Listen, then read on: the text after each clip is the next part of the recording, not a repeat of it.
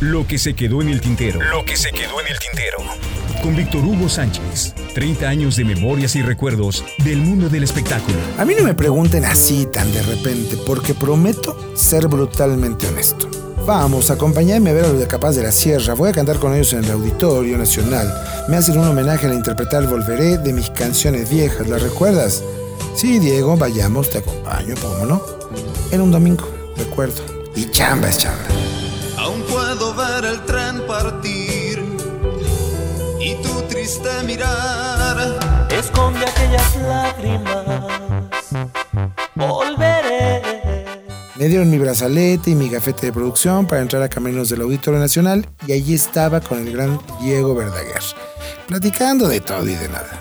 Ven, vamos a sumarnos al escenario. ¿Es necesario?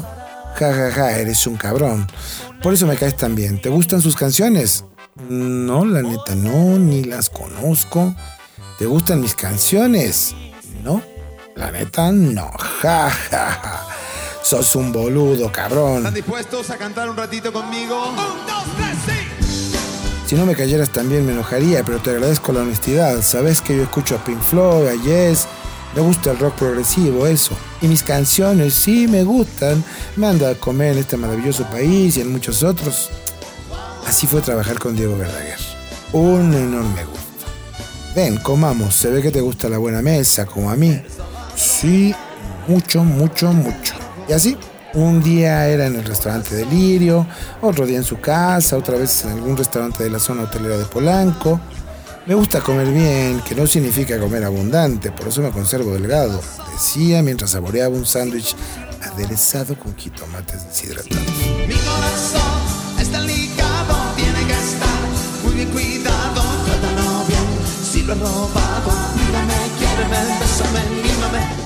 Hace muchos años atrás habíamos coincidido en eventos, en ruedas de prensa, en entrevistas, hasta que un día Arturo Velasco me invitó a colaborar con él en su empresa y tenían una emergencia.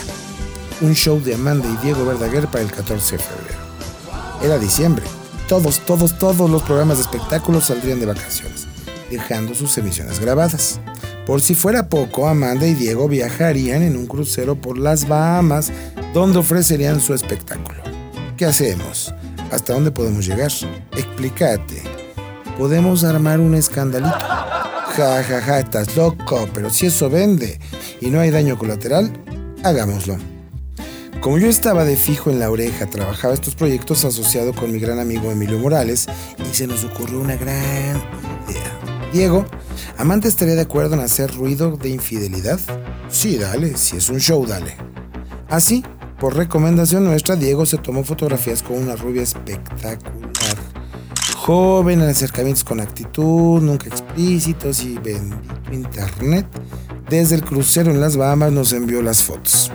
Dame la nota y ¡zas! En la oreja dimos el empujón en la primera semana de enero, justo cuando todos regresaban de vacaciones. Una semana después, Diego y Amanda regresarían de su viaje. Ahora, ¿qué hacemos, Víctor Hugo? Cuando lleguen al aeropuerto, habrá muchas cámaras esperándolos. No respondan, háganse los enojados y solo caminen en su vehículo. La nota de la persecución será divertidísima. Y así lo hicimos, todo un show.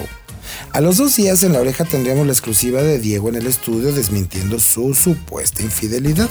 Esta situación yo ya no la Pero, pero, pero, qué boludos que son. Diego, las fotos no mienten, se ve que estás coqueteando con esa rubia. Pero aquí traigo otras fotos desde otro ángulo y ella aún está mi mujer, la rubia es nuestra corista, pibe. Ese pequeño pretexto sirvió para que, a partir de ahí, todos los programas de radio recibieran a Diego y a Amanda y ambos promovieran su show del 14 de febrero y al final vendieron todos los boletos. Cabe señalar que todos al final entendieron que se trataba de un truco, de un artilugio del RP y nadie se ofendió ni desmintieron la broma. ¿Querés comer en casa, Víctor Hugo? Sí, celebremos tu triunfo. Y ahí en su casa, en su intimidad, es donde creo conoces al artista y al ser humano. Mira a mi nieta. ¿Cómo, cómo, cómo, cómo, cómo que tu nieta? A esta niña, que es la hija de nuestra muchacha del aseo, la queremos como si fuera nuestra. Lo que yo vi ahí, nadie me lo cuenta. Fue real. Vi a dos grandes seres humanos tratar con un inmenso amor a una niñita, hija de la muchacha del aseo, de la cocina o de lo que sea, como si de verdad fuera de la familia. A Diego y Amanda jugar con ella, cargarla, preguntar si había comido, si había dormido, como si fuera su nieta. Nos hemos vuelto a ver eventualmente por trabajo, por el disco con Vicente, por el disco con Joan Sebastián, por el video con la actriz internacional, por lo que sea, aunque sea para saludarnos acaso y decirle que su participación en los duetos de la Sonora Santanera fue un hitazo, siempre será un gusto encontrarme con Diego Verdaguer. Eso sí, aunque no me gusten sus canciones.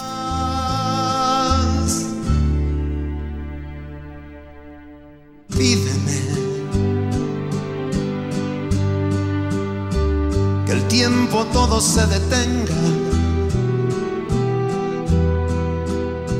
que deje ya. Lo que se quedó en el tintero. Lo que se quedó en el tintero.